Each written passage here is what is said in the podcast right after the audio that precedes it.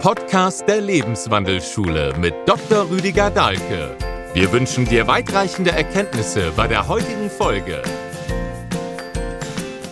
Herzlich willkommen zu einem weiteren Podcast zum Thema Erfolg.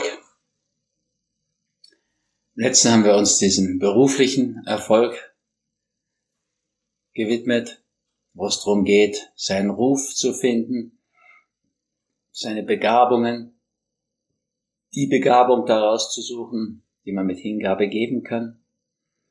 Den Ruf überhaupt mal zu hören, ist für viele schon gar nicht so einfach, weswegen wir in dieser Ausbildung, diesem Monat zu dem Thema Erfolg wirklich auch in die Welt der Seelenbilder einsteigen, wo es viel leichter wird, nach innen zu hören, zu horchen, der inneren Stimme, wenn die sich entwickelt, auch zu gehorchen, den Ruf zu hören und daraus eine Berufung zu finden, die einem zum Beruf wird. Jetzt wollen wir uns ein Stück mehr mit diesem Thema, was aus meiner Sicht noch wichtiger ist für wirklichen Erfolg im Leben, widmen. Also wie kann ich denn Glück entwickeln? Ein Erfolg, der zu Glück führt. Dann müsste ich aus meiner Sicht diese Ebene, die wir schon ganz am Anfang mal angeschaut haben, dieses Thema der Spielregeln des Lebens noch ein Stück vertiefen. Es ist wichtig, die Spielregeln zu kennen, die Gesetze des Schicksals. Ja, Polarität, Resonanz, Gesetz des Anfangs, wie Felder funktionieren, wichtige Sache. Aber wenn du nicht tiefer gehst auf die Ebene der Ideen, wie Platon die genannt hatte, ja, der hat gesagt, hinter jedem Ding ist eine Idee. Und in die Tiefe dieser Ideen zu kommen, das ist ein ganz wichtiger Punkt wenn du wirklich ein erfülltes Leben anstrebst, was ich als ein erfolgreiches betrachten würde. Einstein hat so ähnlich formuliert, also nein, nicht eigentlich ähnlich, aber das gleiche wohl. Er hat gesagt, die Problemebene ist nie die Lösungsebene, da musst du tiefer, um Lösungen zu finden, eben auf diese Ideenebene.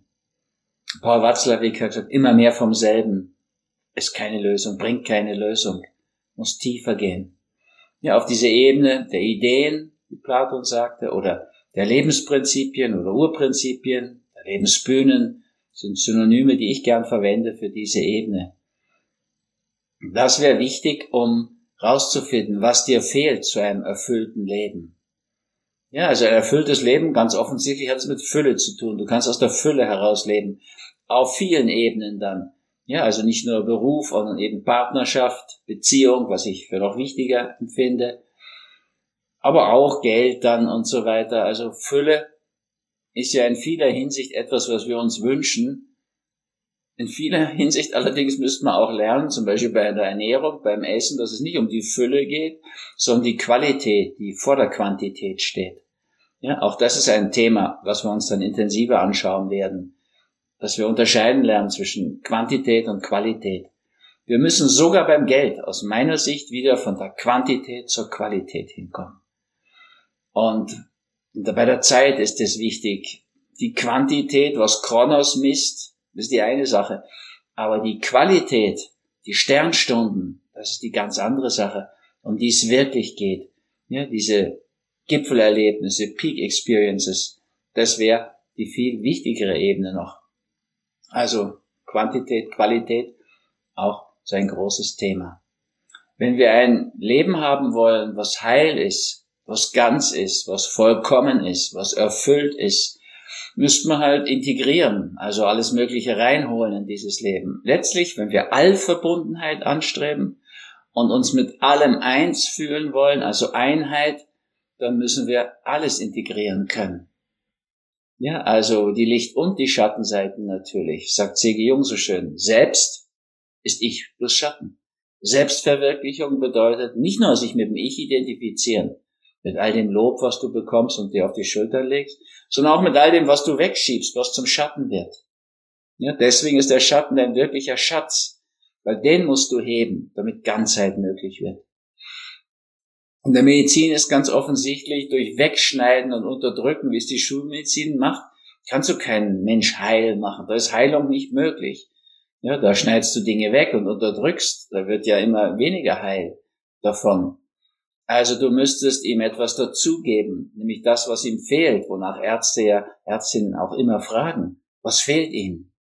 Jetzt wissen aber die meisten Mediziner schon gar nicht, was. Hm. Wir müssen nämlich aus dem, was er uns bietet an Beschwerden, was er hat, worüber er sich beschwert, daraus müssen wir finden, was ihm fehlt. Ja, also was in der Tiefe das Prinzip ist, um das es da geht, dieses Urprinzip, diese Uridee.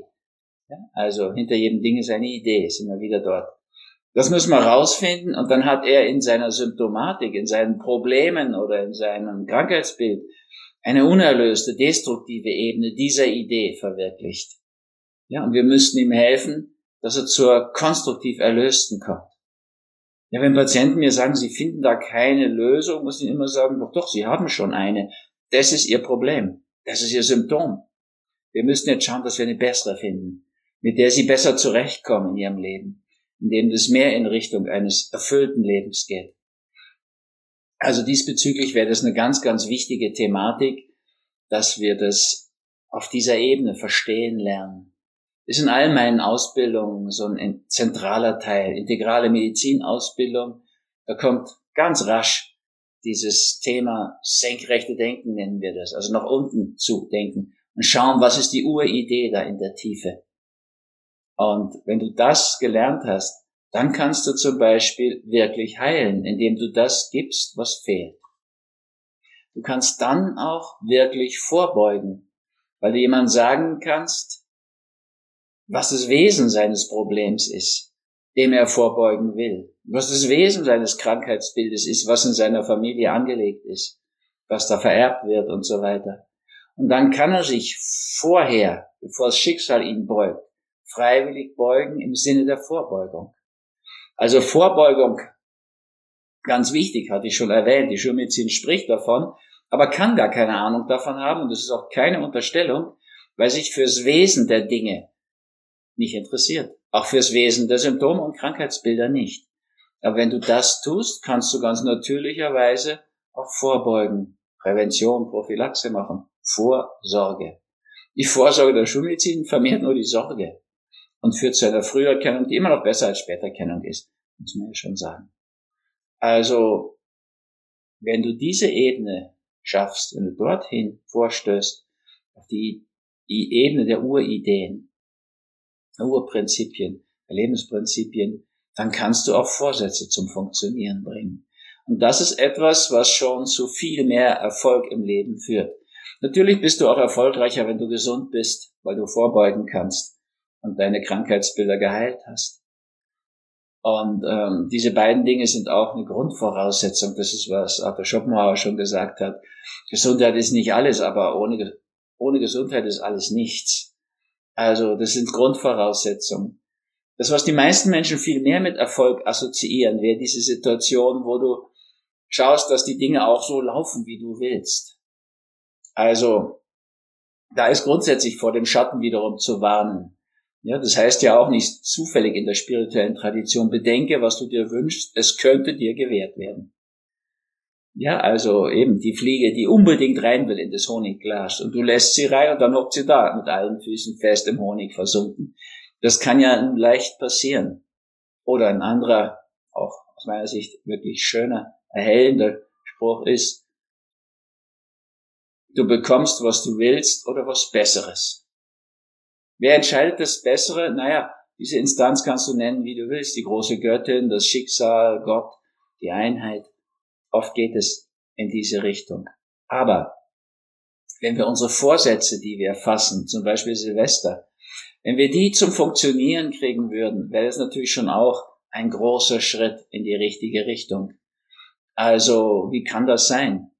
Naja, dann müsste ich wissen, was ich durch was ersetzen will und wieder das Gemeinsame finden, die Uridee, das Lebensprinzip in der Tiefe. Ja, du kannst zum Beispiel nicht dein Zorn, dein Jähzorn, dein Rumbrüllen dadurch ersetzen, dass du äh, jetzt einfach mehr spazieren gehst mit deiner Familie. Das funktioniert nicht. Das sind einfach zwei verschiedene Lebensideen oder Lebensböhnen. Ähm, du könntest das Rumschreien, Toben dadurch ersetzen, dass du mit deinen Kindern einen offensiv-aggressiven Sport machst, Squash zum Beispiel, in so einem Betonkäfig rumtobst und die Bälle an die Betonwand donnerst und schwitzt und dich ausagierst und schlägst und so weiter. Das ist möglich. Ja, das ist wenigstens dasselbe Prinzip, das Aggressionsprinzip ist es. Es gäbe noch erlöstere, schönere Ebenen, muss man sagen. Ja, so könntest du einfach mutig denken und auch mal neue Wege denken. Ja, und Entscheidungen mutig treffen, schwer aus der Scheide und los. Das würde dein Leben noch viel weiter voranbringen. Das wäre auch noch Aggressionsprinzip. Ja, also diesbezüglich können wir Vorsätze zum Laufen kriegen. Wir könnten ja, das wäre eigentlich wunderbar, mit den Vorsätzen allein der Deutschen die Welt retten. So, Silvestervorsätze. Das Dumme ist nur, dass sie spätestens Mitte Januar ja vergessen sind, weil sie nicht funktionieren. Das bestätigt uns dann nicht, das macht uns dann eben keine Lust und keinen Mut und dann lassen wir es auch wieder sein. Aber stell dir mal vor, du könntest das. Dann würde Erfolg daraus folgen. Wiederum mit all den Folgen, die auch Schattenaspekte haben, keine Frage. Ja, also, wenn du den Spielregeln des Lebens folgst, was solltest du vor jedem Spiel machen? Ob das Monopoly ist oder Mensch, ärger dich nicht.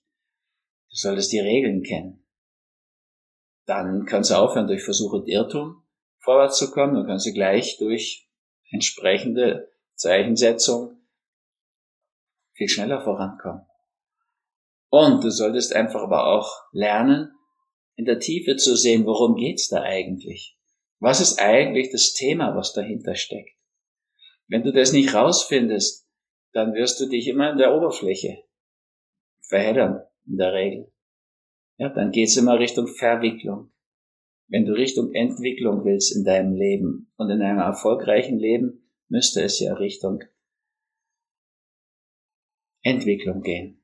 Ja, dich rauswickeln aus diesen ganzen Verwicklungsgeschichten.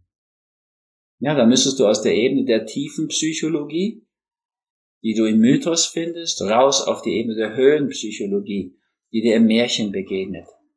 Ja, der Unterschied ist ja ganz deutlich. Diese Helden der tiefen Psychologie verheddern sich immer mehr, verwickeln sich immer mehr und sterben dann auch zum Schluss daran. In der Regel, ne? beim Germanen Ragnarök, die Götterdämmerung, dann geht's dahin. Das ist aber in vieler Hinsicht so. Ja, auch Herakles und die großen Helden Theseus zum Schluss verwickeln sie sich und gehen unter. Wenn du die, die Märchen anschaust, dann folgen die einer Höhenpsychologie, die Märchenhelden, so in den Grimmschen Haus- und Königsmärchen, aber auch an den Märchen aus Tausend und einer Nacht und so weiter. Die Märchenhelden, die verbünden sich mit allem und jedem, auch mit der Schwiegermutter des Teufels und so weiter mit den Gnomen und Feen und die sind sich nie zu gut, Rat anzunehmen und ihren Weg zu gehen der Entwicklung. Bis zum Schluss, wo sie dann ihre bessere Hälfte, könnten wir sagen, so sagt der Volksmund. Das Märchen sagt, ihre Prinzessin, C.G. Jung würde sagen, ihre Anima finden, das ist die bessere Hälfte. Und sich mit ihr vermählen, also vermischen, eins werden und wenn sie nicht gestorben sind, leben sie heute noch, dieses zeitlose Muster. Das ist ein erfülltes Leben dann. Ja, der hat das Fehlende gefunden, der Märchenheld. Manchmal muss er dazu erst einmal das aufgeben, was er hat an Materie. Ja, denkt man den Hans im Glück. Der verliert von Episode zu Episode mehr Reichtum. Aber zum Schluss ist er frei, um alles zu integrieren oder im Tarot, der Narr. Nach meiner Ausbildung in Tarot ist der Narr die höchste Ebene. Der hat alles losgelassen und ist dadurch eins mit allem und verbunden. Also noch eine Ebene tiefer wäre angesagt für ein erfolgreiches Leben mit entsprechend positiven Folgen. Weil das würde bedeuten, wenn du die Urprinzipien der Tiefe erkennst, die Lebensprinzipien, dass du natürlich immer die Licht- und Schattenseite bei jedem Prinzip auch kennst und nicht ständig in dieselben Löcher reinfällst. Ja, also kannst du vielleicht ganz schön sehen in diesem Film Murmeltiertag, ähm, Groundhog Day, das heißt ein bisschen anders Deutsch. Und täglich, täglich grüßt das Murmeltier mit Bill Murray in der Hauptrolle. Also der muss einen Tag so lange wiederholen, bis er ihm mal richtig glückt, bis so ein Tag erfolgreich ist. Wäre auch ein Film, den ich dir zu diesem Thema gerade empfehlen würde. Groundhog Day, Murmeltiertag. Ewig grüßt das Murmeltier. Findest du in Hollywood-Therapie, was Spielfilme über unsere Seele verraten, auch gedeutet. Glaube ich jedenfalls. Also, das kann dir sehr helfen, weil da kannst du 90 Minuten tiefer eintauchen in diese Thematik. Der fällt immer wieder ins selbe Schlagloch. Ja, also der muss ja diesen Tag x-mal wiederholen. Da kannst du sehen, wie lange der braucht, bis er nicht mehr in dieses Schlagloch fällt. So, also wir sind da ein bisschen schwer vom Begriff, solche Dinge zu lernen, aber wir können es auch lernen. Das zeigt ja auch dieser Film wunderbar. Ja, und da kannst du auch wirklich deutlich sehen, was wirklich wichtig ist, was ihn erfolgreich macht und vor allen Dingen glücklich. Ja, das wäre ja das Ideale, wenn der Erfolg vom Glück gefolgt ist. Also, dass er Klavier spielen lernt, ist schon auch ein Teil. Und dass er sich künstlerisch da mit Eisskulpturen verwirklicht, ist ein wichtiger Teil. Aber der wichtigste Teil ist, dass er offen wird für die Liebe. Und das wird er. Das können wir daran schön lernen. Also, wir sind so ein bisschen hartleibig und halten gern fest an Dingen, sind da ziemlich konservativ, egal was wir politisch wählen und gehen immer wieder oder haben, entwickeln immer wieder die Tendenz, ins selbe Loch zu fallen. Aber wenn du jetzt das Prinzip, die Idee in der Tiefe erkennst, ja, dann siehst du ja schon die Schattenseite mit voraus. Und du kannst dir das ersparen. Also insofern wäre das Lernen der Spielregeln des Lebens, der Schicksalsgesetze und das Lernen der Lebensprinzipien wirklich eine wunderbare Methode, um dir diese Löcher zu ersparen. Ja, diese Fallgruben, diese Schattenerfahrung, von Symptomen bis zu Problemen, von Krankheitsbildern bis zu Feindschaften. Du kannst dir das ersparen, wenn du im Hintergrund siehst, was steckt denn dahinter und wie kann ich das zur erlösten Ebene bringen, statt immer wieder in die unerlöste zu rutschen. Zur konstruktiven, statt immer wieder in die destruktive zu rutschen. Ja? Zum Licht bringen, Licht der Bewusstheit, statt immer wieder in diese dunklen Schattenbereiche abzugleiten. Das tun so viele Menschen. Und wir leben in einer Zeit, wo es immer mehr Menschen ereilt, dieses Schicksal. Ja, das Corona-Koma hat ja wirklich viele auch in Depressionen und mindestens mal schlechte Stimmungen und so weiter gebracht. Also es ist ja schon eine bedauerliche, letztlich schreckliche Situation, die da entsteht durch diese immensen Kollateralschäden. Und ich spreche noch gar nicht von diesen noch extremeren Problemen, die bei Kindern entstanden sind und Jugendlichen und vor allen Dingen bei älteren Mitbürgern. Also da haben wir ja wirklich einen riesigen Schatten produziert. Aber den brauchen wir jetzt auch, diesen Obrigkeiten, die ihn verantworten müssen, nicht um die Ohren zu hauen. Denn entweder wissen sie nicht, was sie tun, dann brauchen sie unser Mitgefühl, oder sie wissen sogar, was sie tun, dann brauchen sie erst recht unser Mitgefühl, wenn sie sich so verbiegen ja, für irgendwelche Vorteile, für irgendeine Agenda, die ich gar nicht kenne und über die ich gar nicht spekulieren will. Das ist ja dann wirklich Verschwörungstheorie. Weil ich sagen muss, viele Dinge, die früher als Verschwörungstheorie galten, sind ja jetzt herbe Wirklichkeit. Also, wir neigen dazu, uns festzuhalten in Problembereichen. Aber es wäre natürlich sehr hilfreich, wir würden in der Tiefe sehen, worum es da geht. Ja, jetzt haben wir so viele Angstfraktionen zum Beispiel. Menschen haben natürlich mit Recht Angst vor Seuchen. Also ich denke mal Pest, der schwarze Tod, die Cholera, die spanische Grippe. Zwischen 50 und 100 Millionen Tote hat die spanische Grippe gefordert. Aber auch die Hongkong-Grippe soll zwischen 40 und 100.000 Grippe 1968 gefordert haben. Da gab es noch keine Angstmache und Panik schüren und, und so weiter. Also hätten wir das damals schon gemacht, hätten wir wahrscheinlich auch 15 mal so viel Tote gehabt. Das wäre ja bei 100.000 unglaublich entsetzlich. Also diesmal ist viel Angst geschürt worden. Und die, die das zu verantworten haben, können uns leid tun, verdienen unser Mitgefühl, diese ganzen Alarmisten, die da rumtoben, Minister werden wollen und was immer.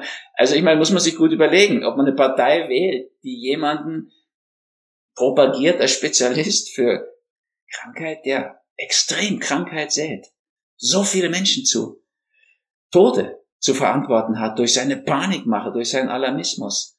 Das ist schon wirklich naiv. Aber ich fürchte, die ist eh auf verlorenen Posten, diese Partei. Aber okay, wir, wir erleben diese Zeit, wo, wo wirklich so viele verschiedene Ängste sind. Weil man kann ja nicht nur Angst haben vor Seuchen, man kann auch Angst haben vor Diktatur, vor Entrechtung, vor einem Gewaltregime. Das ist ja für Deutsche und Österreicher hm, naheliegend sozusagen zeitlich.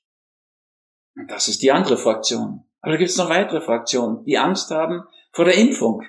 Man kann ja an Impfungen sterben. 15.000 Menschen sind schon gestorben an dieser Impfung. Also hoffen wir und beten wir, dass nicht noch viel mehr werden. Weil es ja erst die erste Phase. Wir wissen ja nicht, was in der zweiten, dritten Phase passiert mit diesem unerprobten Impfstoff. Und das übrigens sagt Professor Ludwig, Chef der Deutschen Arzneimittelkommission, dass wir in fünf Jahren wissen werden, was da rauskommt. Also nicht Krieg machen mit diesen todesmutigen Menschen, die sich impfen lassen. Ja, also die, die machen es aus Angst oder um sich das Leben leichter zu machen. Da bleibt mir als Arzt dann nur zu hoffen, zu beten, dass das gut geht's ja eh nicht. Das sieht man ja jetzt schon überall. Fällt doch auf, dass in den Ländern, wo am meisten geimpft wurde, Israel und England, die schlimmsten Zahlen jetzt sind. Am meisten Mutationen. Das hat sogar der Chef des deutschen, des Robert-Koch-Instituts gesagt, vor der Impfung. Wenn wir anfangen zu impfen, werden wir Mutationen haben. Nee, klar. Das lernst du schon in der Virologie ganz am Anfang. Also, dann kannst du aber noch andere Angst haben. Vor Konkurs, wirtschaftlichen Zusammenbruch. Denk mal 1929, Schwarze Freitag. Menschen haben sich umgebracht aus Angst vor Konkurs oder weil sie im Konkurs waren oder Depressionen entwickelt. Was ist hinter der Depression, wenn du Krankheitsbilderdeutung machst, Krankheit als Symbol? Die Auseinandersetzung mit dem Sterben steht da an. Depression, das ist dann Schlafstörung, hast du noch mehr Zeit und dann Gedanken, Strick oder Kugelgift oder Gas. Kannst aber nicht machen, weil du, du kannst nichts machen, dir nichts antun, weil du eine Antriebshemmung hast. Also das ist Depression. Die Aufgabe ist, sich damit auseinanderzusetzen, mit dieser Sterben-Problematik, mit dem Tod. Aber schauen wir uns mal diese Ängste an. Es ist überall Todesangst dahinter. Auch bei der Angst vor der Angst. Also statt uns jetzt gegeneinander aufhetzen zu lassen, die Impfbefürworter gegen die Impfgegner und die vor der Angst und der Angstfraktion und so weiter, in der Tiefe ist dasselbe Thema. Ja, also wir könnten auch sehen, das Corona-Thema bringt uns das Thema Sterben nahe. Berge von Särgen wurden da gezeigt. Es geht auf Sterben in einer manipulativen und unverantwortlichen Weise, keine Frage. Ein Freund, der ist Neurologe, genau in dieser norditalienischen Gegend, der sagt, Rüdiger, ist doch klar, wir sind Katholiken. Bis vor kurzem war das Kremieren eine Todsünde für uns. Wir durften das gar nicht. Bei uns gibt's kaum Krematorien. Und jetzt mit Corona mussten plötzlich alle Gestorbenen an Corona oder mit Corona verbrannt werden. Da hatten wir gar keine Möglichkeiten dazu. Dann kam die Armee und hat die Särge zu den wenigen Krematorien gefahren. Aber was eure Presse daraus macht, ist ganz was anderes. Berge von Särgen. Ja, also, mh, hm, da haben sich viele, auch Journalisten, total in die Verantwortung gestürzt. Und die müssen das verantworten, was sie angerichtet haben an Todesangst. Und da können sie einem wieder leid tun. Journalisten ohne journalistisches Ethos, wie wir es heute so erleben, ganz schlimm. Mitgefühl. Ja, Mitgefühl würde auch dein Immunsystem nicht runterdrücken wie Zorn, Wut und Hass, sondern eher gut in Schuss halten. Also wenn, wenn wir die tiefen Dinge, worum es da geht, erkennen, können wir sehen, es ist eine Zeit, wo wir uns mit dem Sterben auseinandersetzen müssen. Ich glaube, wir müssen einfach akzeptieren, dass das menschliche Leben endlich ist. Dass wir alle sterben müssen. Und es könnte uns fast beruhigen, dass an Corona Durchschnitts Sterbe, das Durchschnittssterbealter oberhalb der Lebenserwartung liegt, bei 83, so und so viel Jahren. Da sterben Menschen häufig. Meine, schrecklich, wenn jemand vor der Zeit stirbt, keine Frage. Aber wir könnten uns doch auch mit diesem Thema Sterben auseinandersetzen. Das wäre in der Tiefe das, worum es geht. Die zehnte Lebensbühne. Wir könnten uns auch mit diesem Konfliktthema auseinandersetzen. Denn was ist denn Lungenentzündung? Oder alle möglichen Entzündungen im Rachen, also Luftwegebereich, bis hin zu den Nierenproblemen. Was ist bei Entzündung? Ein Kampf zwischen Abwehrsystem, Immunsystem und Erreger. Ein Krieg, der in den Körper gesunken ist. Also vielleicht wäre es auch ein guter Hinweis. Ich glaube das. Ich habe das so oft erlebt, dass wir unsere Auseinandersetzung wieder führen. Uns wieder trauen, unsere Meinung zu sagen. Momentan wirst du ja so niedergemacht und diffamiert, wenn du nur einfach auf das Wissen deines Studiums zurückgreifst als Arzt Giltst du schon als Rechtsradikal und Faschist und Corona-Leugner? Geht's noch? Wir haben das alle studiert. Ein bisschen Virologie haben die meisten von uns Ärzten mitgekriegt und wissen auch, was los ist. Und die alle jetzt sozusagen zum Polarisieren, kürzlich in Zypern habe ich zwei getroffen, die wollen auswandern. Wegen Schwindel. Schwindel, das kann man behandeln, sagen die. Das kommt vom Kopfschütteln. Wir wissen gar nicht, was da los ist. So, naja, ist nicht günstig für ein Land, wenn junge Ärzte die Flucht ergreifen, weil sie einfach zu Dingen genötigt werden, die aus der Medizinsicht absurd sind. Also viel Gelegenheit für Mitgefühl mit denen, die das verantworten müssen. Und wir könnten sehen, neben dem Thema Tod ist auch das Thema, das Thema Konflikt, Auseinandersetzung. Und da haben wir eine Situation, die ist wirklich beeindruckend. Wenn einer eine Entzündung hat, ist es halt eine Entzündung. Wenn in einer Bevölkerung ganz viele Entzündungen haben, ist es eine Epidemie. Und wenn weltweit so viele Entzündungen haben, ist eine Pandemie. Und dahinter stehen Probleme. Gut. Wenn wir damit erfolgreich fertig werden wollen, dann müssen wir dieses Thema Tod angehen und das Thema Konflikt. Und gerade wenn wir es nicht angehen, kann man an solchen Konflikten auch eingehen. Es wäre eine so hilfreiche und nach meiner, aus meiner Perspektive auch unbedingt lebensrettende Möglichkeit, die Dinge durchschauen zu lernen, tiefer zu gehen und Licht- und Schattenseiten in so vielen Bereichen zu entdecken. Gibt's enorm wichtige Bereiche, die wir jetzt in diesen vier Podcasts noch gar nicht mal streifen konnten, richtig. Aber wenn ihr mitmacht in diesem Monatskurs, kommen wir da bis in die Tiefe auch hinein. Partnerschaft zum Beispiel, Beziehungen. Riesenthema. Unbedingt wichtig, wenn du Erfolg im Leben haben willst. Und Erfolg im Leben nochmal ist letztlich Glück. Nicht Geld. Ja, Geld und Glück sind verschiedene Ziele von Erfolg. Ja, man kann das auch sehr deutlich sehen. In der Verfassung der Vereinigten Staaten von Amerika steht ganz wichtig und zuvorderst drin, The Pursuit of Happiness, die Verfolgung des eigenen Glücks. Und die US-Amerikaner, die ich ganz gut kenne, weil ich da ein Stück studiert habe und immer wieder Seminare auch gebe und auch online, aber auch in Esalen oder Omega dann präsent bin. Also, die verstehen das als materielles Glück. Berge von Geld wäre das Ziel. Und ihr Problem ist wirklich Armut. The Working Poor. Das ist eine riesige Zahl Amerikaner, die schuften und arm bleiben. Und da gibt's Bhutan, die haben auch in ihrer Verfassung stehen, auch ganz prominent, dass es um Glück geht im Leben. Aber die meinen da seelisches Glück, geistiges, spirituelles Glück. Das ist eine ganz andere, unglaublich viel schönere Stimmung in diesem Land. Die sollten wir uns zum Vorbild nehmen, aus meiner Sicht. Und das, was die Amerikaner so bei sich zu Hause anrichten und in der Welt, aus meiner Sicht eher kritischer sehen. Würde überhaupt raten, dass wir uns mit Mutter Natur und Mutter Erde wieder mehr verbünden. Denen geht's schlecht.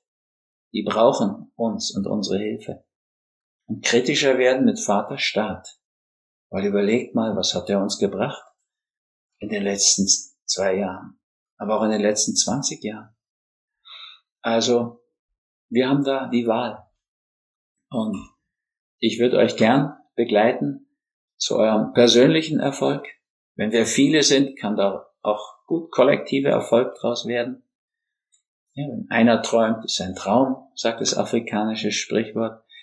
Wenn viele träumen, entsteht eine neue Wirklichkeit, die könnte erfolgreicher und vor allem glücklicher sein. Ich würde mich freuen, wenn ihr mitmacht bei dieser Ausbildung den ganzen September mit vielen Videos und auch mit vielen Meditationen und auch Lives, wo ich euch Fragen beantworten kann, jede Woche. In diesem Sinne freue ich mich, wenn wir uns wiedersehen. Und die Infos findet ihr ja dann unten bei dem Podcast. In diesem Sinne wünsche ich euch alles Gute, so und so. Euer Rüdiger.